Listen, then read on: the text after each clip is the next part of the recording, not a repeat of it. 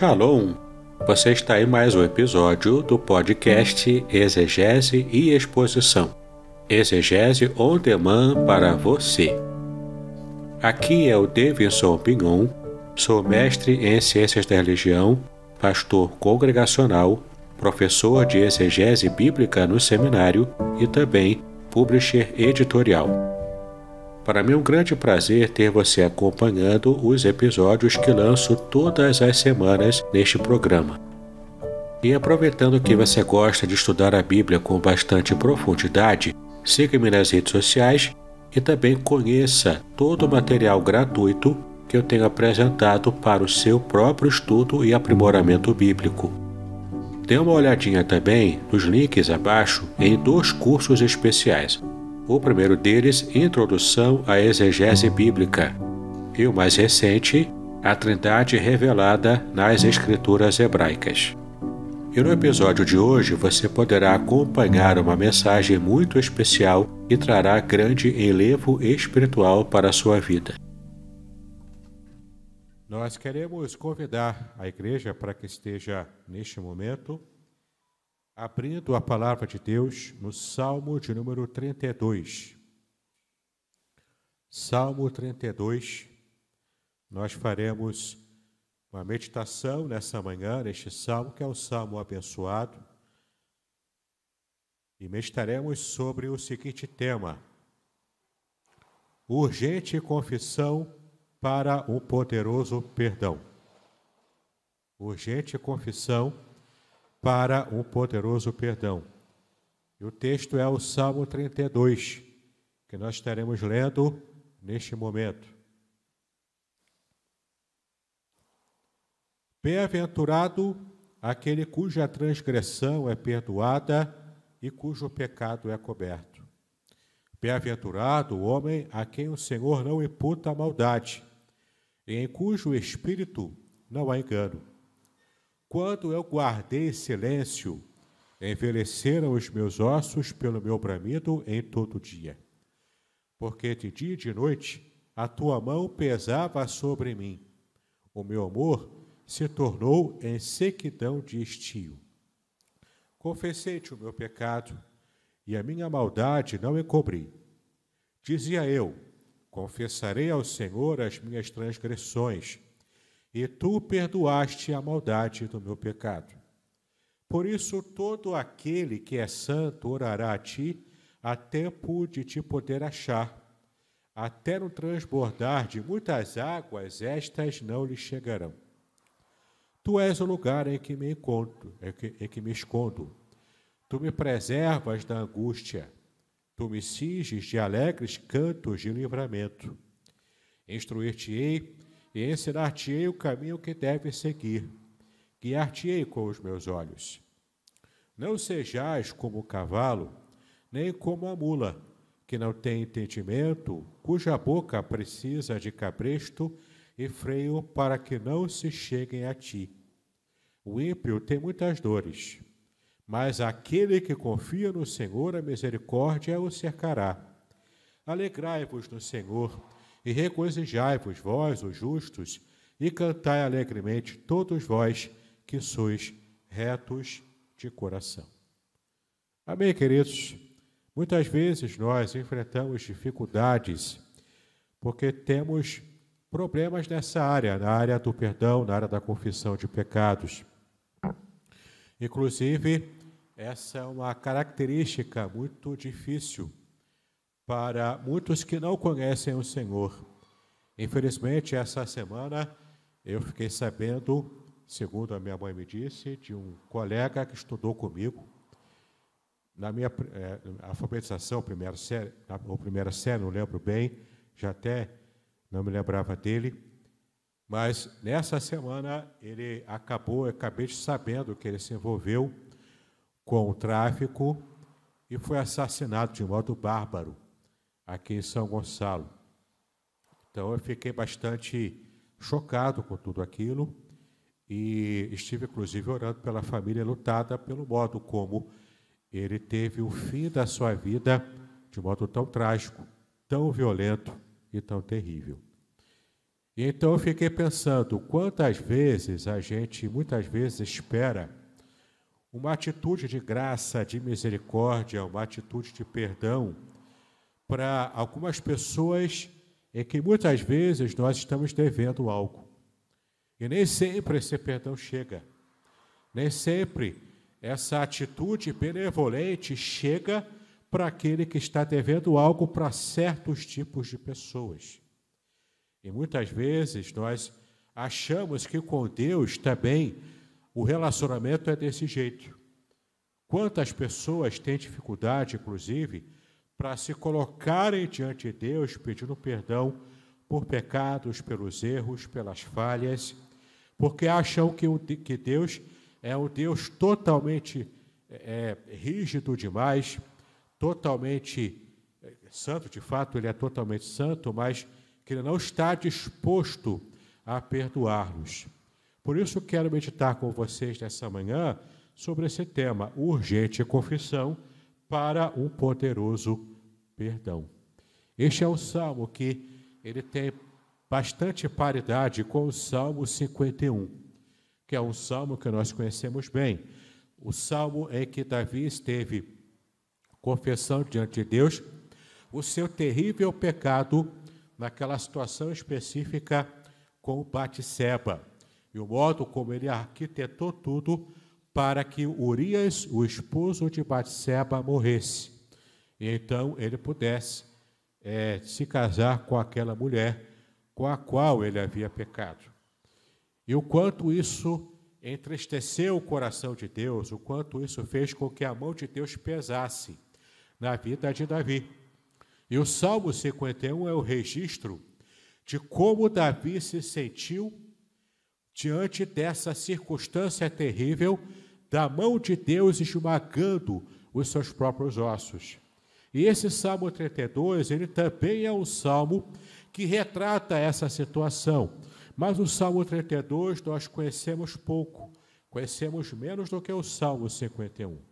E o fato é que o Salmo 32, ele já é um salmo que fala, que, que Davi escreve sobre a sua situação de pedido de perdão diante de Deus, mas ele também coloca como um masquil. O próprio texto diz que o salmo é um masquil de Davi. Masquil significa um salmo didático, ou seja, um salmo que foi preparado, que foi composto para que as pessoas que cantassem esse cântico lá na, na época de Davi pudessem aprender algo com o erro do rei. Por isso, talvez Davi seja enquadrado por Deus como o homem segundo o coração do Senhor. Porque, mesmo sendo rei, ele tinha o seu coração completamente humilde entregue e derramado diante da presença de Deus.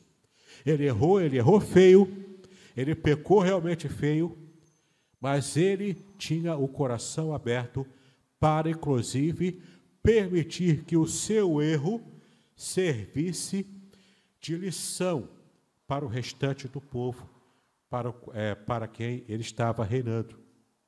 Então temos aqui uma peça literária extraordinária que Davi escreveu em paridade com o Salmo 51, mas aqui abrangendo muito mais para que o povo pudesse conhecer e aprender com o seu erro e com a consequência do seu pecado. E é interessante que na cultura judaica, por exemplo, cada letra do alfabeto hebraico tem um valor numérico. Então, na Bíblia hebraica, eles colocam o número do salmo com letras hebraicas. E o Salmo é, 32, com as letras hebraicas, é escrita de uma forma que lembra a palavra lev em hebraico. Lev em hebraico é coração. Então podemos dizer que aqui Davi está abrindo o seu coração, expondo o seu coração do avesso, para que o povo aprendesse com a sua completa sinceridade diante da circunstância em que ele estava diante do Senhor. Quando ele reconhece o seu pecado, quando o profeta, o profeta Natan havia falado com ele, ele então se derrama na presença de Deus clama pelo perdão do Senhor. Enquanto muitos seres humanos não conseguem ter um olhar de misericórdia, não conseguem perdoar aqueles que falham com eles, temos um Deus que se apraz, que tem prazer em perdoar o pecador arrependido. E aqui vem uma frase muito importante que eu costumo dizer: Deus não perdoa qualquer um. Deus não perdoa qualquer pessoa de qualquer maneira. Deus perdoa aquele que se aproxima dele com arrependimento. E é o que nós vamos ver aqui nesse salmo. E é interessante também que esse salmo possui uma, uma característica muito própria de estarmos lendo essa poesia extraordinária lá do, no, do mundo antigo. Porque na poesia hebraica tem também um, um estilo de montar uma estrutura do salmo chamada de estrutura quiástica. Ou seja, ele pode ser lido, este salmo pode ser lido de forma quiástica. E o que significa isso? Significa que existe o primeiro versículo do Salmo 32 e o último versículo do Salmo 32 falam de temas parecidos. É como se fosse uma moldura do salmo, iniciando e fechando. E os outros versículos no meio desses, desses primeiro e último, e último do salmo, eles vão formando duplas. E com essas duplas que a gente vai percebendo, como se fossem versículos trançados, a gente encontra no meio o coração do salmo, o centro do salmo, o tema real que ele está tratando. E esse Salmo 32, quando a gente faz essa leitura no estilo quiástico, que eu vou mostrar para vocês como é que funciona isso, você vai perceber qual a mensagem central que está no versículo central dessa estrutura. E é muito interessante quando você começa a perceber esses paralelismos que aparecem nos versículos que estão ali em dupla, formando dupla. E é muito interessante a gente perceber isso. Então, vamos comparar aqui na estrutura quiástica, primeiro, naturalmente, o versículo 1, em comparação com o versículo 11, o primeiro versículo e o último versículo formando a moldura deste salmo. Você vai perceber que o primeiro versículo diz: Bem-aventurado aquele cuja transgressão é perdoada e cujo pecado é coberto. E agora você vai lá para o versículo 11. Alegrai-vos do Senhor e regozijai-vos, vós, os justos, e cantai alegremente, todos vós que sois retos do coração. Ou seja, esses dois versículos, abrindo e fechando o salmo, está mostrando para nós que essa moldura está falando do perdão nacional que Deus está disposto a entregar àquele que pertence ao povo de Deus e que está disposto a buscar esse perdão, a buscar esse perdão mediante a confissão. E aqui, nos, nos, nesse primeiro versículo e no último versículo, mostra o quanto Deus está trabalhando com o povo enquanto nação. Daí mostrando a importância do entendimento de que esse salmo é um salmo didático.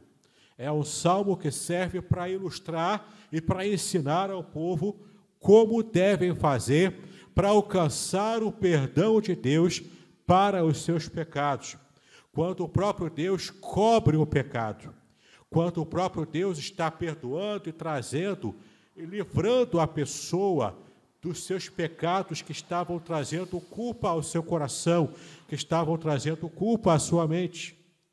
E para qualquer um que esteve lidando com uma situação de culpa, sabe o quanto isso pesa em nosso coração. Aquele que enfrenta a culpa, aquele que fica, por exemplo, noite de desafio, perdendo noite de sono, remoendo a culpa e não sabendo como alcançar o livramento disso tudo. Como se livrar da culpa, como se livrar daquele sentimento pesado de algo que está maltratando o seu próprio coração, maltratando as suas emoções, fazendo com que a pessoa perca o sono, perca a saúde, perca a força, perca, perca o ânimo pela vida. Quantos que têm, por exemplo, muito dinheiro, mas não conseguem se livrar de situações da culpa do passado? Vive remoendo esse passado e precisam dormir apenas a poder de remédio, calmantes, e precisam periodicamente estar buscando a ajuda química para que tenham um pouco de paz.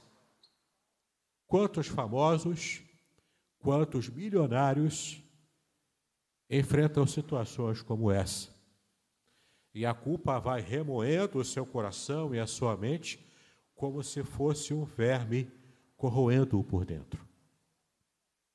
E você percebe aqui que na abertura no fechamento, Davi está mostrando o quanto a atitude correta do povo pode trazer o perdão completo e total, seja lá qual for o pecado cometido pelo povo, por alguém que pertence, pertence ao povo de Deus.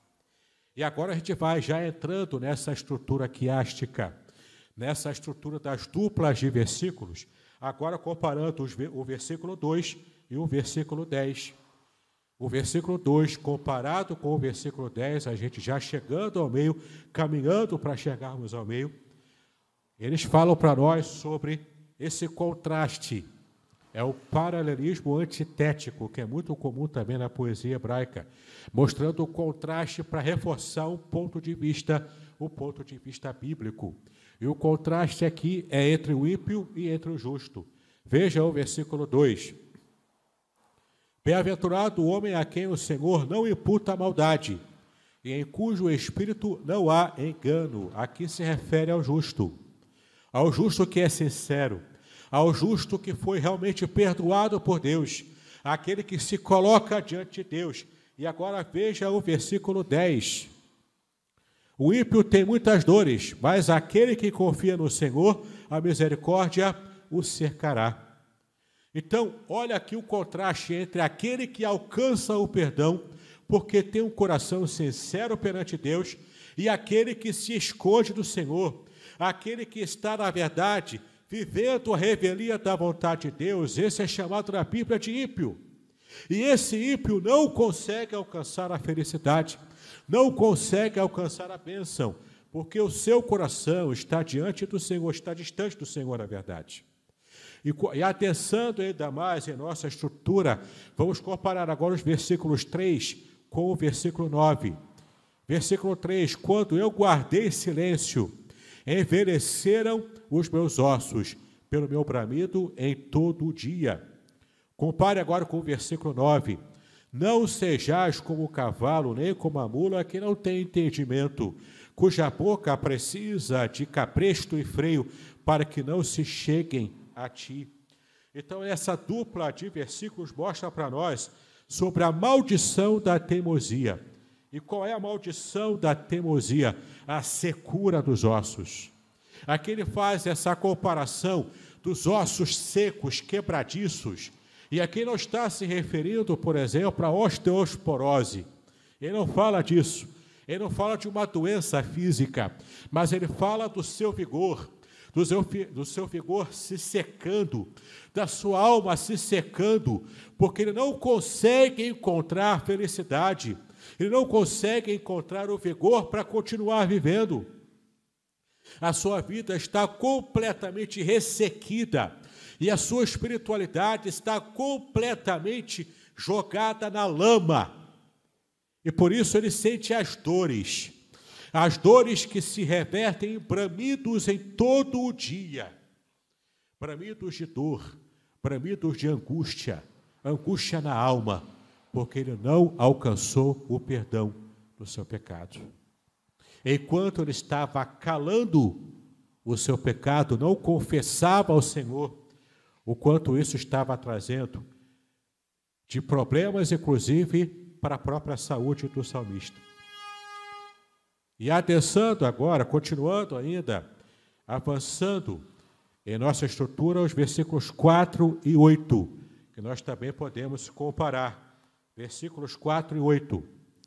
Porque de dia e de noite a tua mão pesava sobre mim, o meu humor se tornou em sequidão de estio e agora o versículo 8: Instruir-te-ei e ensinar-te-ei o caminho que deves seguir, guiar-te-ei com os meus olhos. Você percebe aqui outro contraste entre aquele que está em pleno juízo, no versículo, no versículo, no versículo 4, aquele que está vivendo em pleno juízo, e agora aqui no versículo 8, aquele que já recebeu o perdão e está agora sendo guiado por Deus. Enquanto aquele que está em juízo vê e sente a mão de Deus pesando sobre ele, esmagando os seus ossos, esmagando a sua vida, no versículo 8, quanto ao perdão, ele encontra o próprio Deus que antes pesava a mão, agora guiando, agora protegendo, agora cuidando, agora abençoando. Você consegue perceber que no avanço dessa estrutura do Salmo 32, percebemos aqui a ação de Deus misericordiosa, graciosa sobre aquele que tem a atitude certa de colocar o seu pecado inteiramente a descoberto na presença de Deus. E avançando na estrutura, chegamos agora aos versículos 5 e versículo 7, já quase chegando no centro já quase chegando no coração do salmo. Versículos 5 e 7 em comparação. Veja o versículo 5. Confessei-te o meu pecado, e a minha maldade não encobri. Dizia eu: Confessarei ao Senhor as minhas transgressões, e tu perdoaste a maldade do meu pecado. Versículo 7. Tu és o lugar em que me escondo Tu me preservas da angústia, tu me cinges de alegres cantos de livramento. Veja que quando há atitude correta, a, a, atitude de confissão urgente do pecado, o perdão, ele é tremendamente grande. Enquanto o salmista escondia o seu pecado, acobertava o seu pecado, enquanto ele tentava justificar o seu erro, não houve perdão para ele. E os seus ossos estavam secos, sua vida esmagada, o seu humor completamente tornado em secura. A morte estava próxima dele. Mas quando ele confessa o pecado, o perdão aparece, a bênção de Deus o restaura. E nessa restauração ele consegue retornar à sua mente, ao seu coração, a alegria de viver. Isso acontece mediante a confissão completa, sincera do pecado do salmista, do pecado do rei. E ele está usando a sua própria história para ilustrar as pessoas e ensiná-los. E ensinar também a cada um de nós hoje, em pleno século XXI, aqui no Brasil. Precisamos levar a sério a nossa vida de confissão ao Senhor, confessar a Ele todos os nossos pecados todas as nossas angústias, todos os nossos erros, coração aberto, sincero na presença de Deus. E agora chegamos ao coração do salmo. O versículo 6 é o centro do Salmo 32. É o coração, é o propósito para o qual o Salmo 32 foi feito. E este salmo ele tem esse propósito de, de nos mostrar o completo perdão do pecador penitente perante Deus. E veja como o salmista coloca aqui no versículo 6, que é a coroa do Salmo 32. Versículo 6. Por isso, todo aquele que é santo orará a ti a tempo de te poder achar.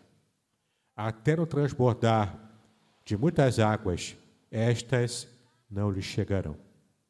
Eu quero falar primeiro dessa parte final, quando ele faz referência às muitas águas. Entenda, meu querido e minha querida, que lá em Israel é um lugar desértico.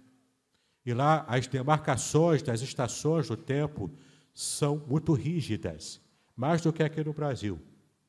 Alguém já disse que aqui no Brasil nós é, vivemos um eterno verão sujeito a frentes frias, que trazem frio, chuva e outras né, é, especialidades aqui do nosso país, por vivermos um país tropical.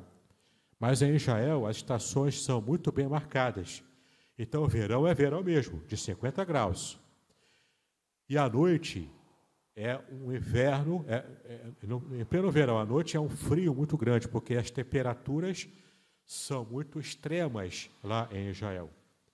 E como as temperaturas são muito bem demarcadas, quando há o inverno lá no monte, eh, vai descendo a neve, quando ele fica congelado no pico, a neve vai descendo quando chega o verão e vai derretendo. E ela vai alimentando o rio Jordão. E alimenta também um, um vale chamado de Vale do Negev. Esse vale enfrenta correntes enormes de águas, quanto essas águas que se derretem lá no monte vai correndo pelo por esse vale. E se alguém, por exemplo, estiver lá no vale, no meio do vale, quando as águas estiverem correndo, essa pessoa pode morrer afogada, porque são águas caudalosas que passam pelo vale que outrora estava seco, antes de acontecer essa inundação. Por isso que ele diz, era uma situação de perigo. Aquele que confia em Deus, aquele que tem o seu pecado perdoado, inclusive a bênção de Deus o alcança, até do jeito que uma catástrofe natural como essa não o atingirá. Tal é a proteção de Deus para aquele que tem o seu pecado perdoado. E essa primeira parte do versículo 6 que é onde está realmente o coração do salmo, você vai ver aqui o que ele diz. Quando ele fala que todo aquele que é santo, ou seja, aquele que é justo, aquele que tem o seu coração sincero perante Deus, vai fazer o quê? Vai buscar a Deus a tempo de poder achar o Senhor. E é muito interessante o quanto o salmista diz isso, porque nós estamos é, tão acostumados com o período da graça que nós vivemos, essa graça que foi enfatizada pelo Senhor Jesus quando ele esteve aqui conosco na terra. Mas essa graça, esse período de graça era tão patente, é tão, é tão belo e tão presente em nossa vida, a graça de Deus é sobre nós, que nós perdemos a dimensão de que um dia esse período de graça também vai cessar. E o salmista diz que aquele que está buscando o Senhor, aquele que está querendo estar na presença de Deus com o coração sincero e confessa os seus pecados a Deus com sinceridade, alcança o perdão e ele faz isso em tempo oportuno no tempo em que Deus está acessível. Por isso, a urgência do salmista em pedir perdão, em confessar os pecados, e por isso, a acessibilidade temporária de Deus para trazer o perdão, para trazer a graça e então para aliviar o sofrimento desse salmista. O salmista sincero, o salmista penitente. Então, qual é a lição que podemos tirar? Isaías 55, versículo 6. Diz que também devemos buscar a Deus enquanto nós podemos achá-lo. E devemos invocá-lo enquanto ele ainda está perto. Portanto, o relógio está correndo. Para o povo da geração lá de Noé, o relógio estava correndo. E o povo não percebia que Deus traria juízo, apesar de Deus falar com Noé, e Noé falar para a sua geração, que haveria, haveriam chuvas, chuvas torrenciais, e todo mundo morreria. Ninguém acreditou em Noé. As pessoas zombavam dele. Viam todo o esforço durante meses e meses a fio para construir a arca. Zombavam dele. Não acreditaram nele, o relógio divino estava marcando, estava correndo. Quando a violência humana chegou no seu limiar, então Deus disse: basta. A graça de Deus foi encerrada naquele momento para aquela geração. E ela só não foi totalmente retirada da humanidade porque Deus achou graça na vida e no coração de Noé. Então, o profeta Isaías disse: Isaías 55, versículo 6. Buscai ao Senhor enquanto você pode achá-lo. Invocai-o enquanto ele está perto. Não podemos brincar com o Senhor. Chega um momento em que o Senhor vai olhar para esse mundo, para essa geração, tal como fez com a geração do dilúvio, a geração de Noé. E se continuar aumentando a violência e a impiedade no mundo como um todo, Deus vai agir com graça e misericórdia para com a sua igreja, para com o seu povo. Mas Deus vai dizer basta. E o Apocalipse nos ensina de que haverá uma grande tribulação sobre esse mundo. E a geração que enfrentar a grande tribulação vai sofrer terrivelmente. Hoje, essa mesma geração zomba, assim como a geração de Noé. Mas depois pagarão um preço muito alto, porque estavam zombando do Deus Todo-Poderoso, que é amor e também é justiça. Então, buscai ao Senhor enquanto se pode achar Invocai-o enquanto ele está perto. O justo invocará ao Senhor em tempo oportuno. E qual é esse tempo oportuno? Você pode conferir lá em 2 aos Coríntios, capítulo 6, versículo 2. 2 aos Coríntios, capítulo 6, versículo 2 diz que a salvação operada por Cristo, ela acontece em nossa vida em tempo aceitável. Então, você, talvez que me ouve pela internet, você que está alcançando essa mensagem, caso você não tenha ainda entregado o seu coração para o Senhor Jesus Cristo, eu digo para você que hoje é o tempo aceitável para você receber o perdão dos seus pecados.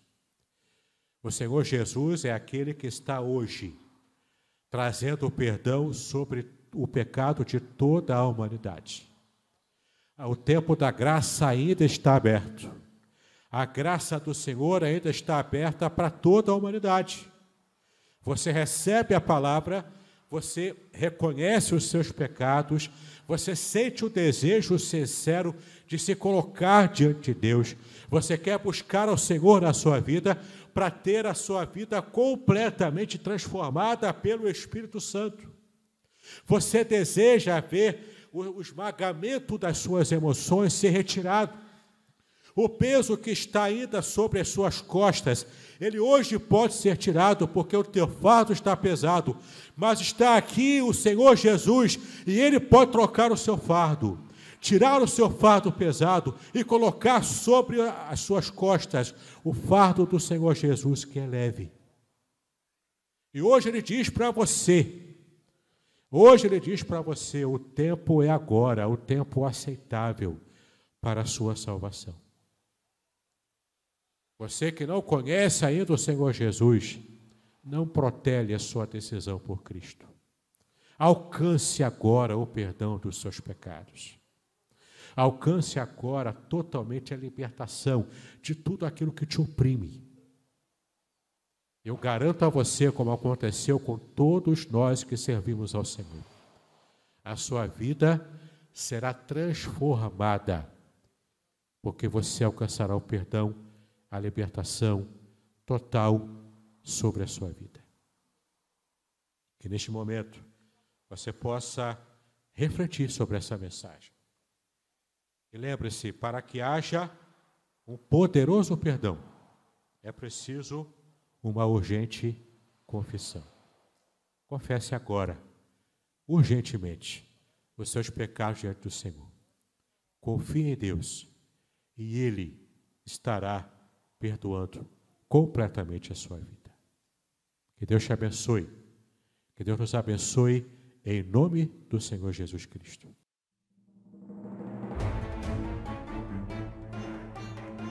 Muito bem, agora o que eu gostaria de ver é a sua participação.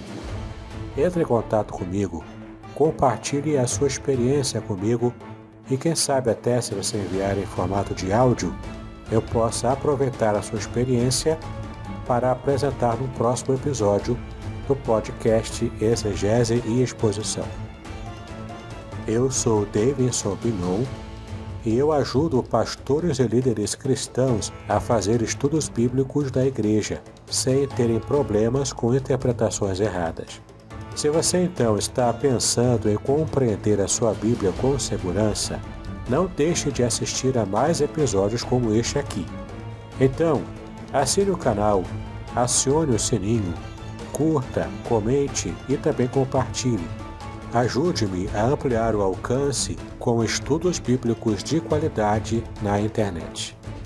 Que Deus abençoe os seus estudos, paz e bênção sobre a sua vida.